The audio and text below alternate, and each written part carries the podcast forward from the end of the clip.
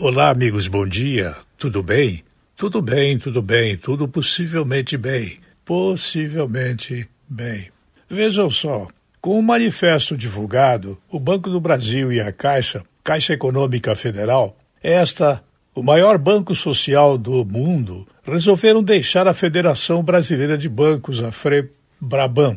Essa FEBRABAN é famosa porque ela é uma das principais doadoras de recursos para as campanhas políticas de deputados estaduais, federais, senadores e presidência da República. O motivo da saída é o manifesto que a Federação das Indústrias de São Paulo, Fiesp, deve publicar amanhã, com um pedido de harmonia entre os três poderes e que tem a Febraban como um dos signatários. Os bancos públicos dizem que a Febraban não deve assumir posições políticas. Eu não posso adivinhar qual é o conteúdo deste manifesto que será divulgado na terça-feira. Nem poderia me basear em fontes que eu não conheço e que estão relacionadas com Brasília, São Paulo e Rio e que, em geral, estão ligadas à imprensa maldita. O Banco do Brasil todos sabem como é.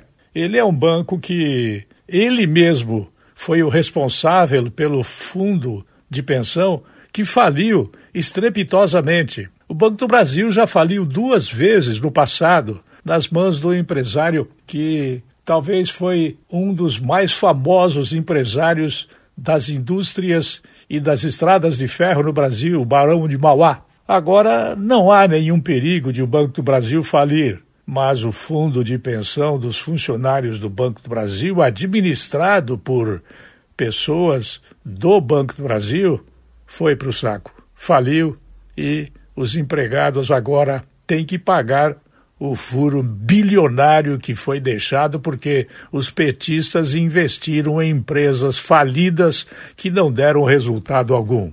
Eu volto logo mais.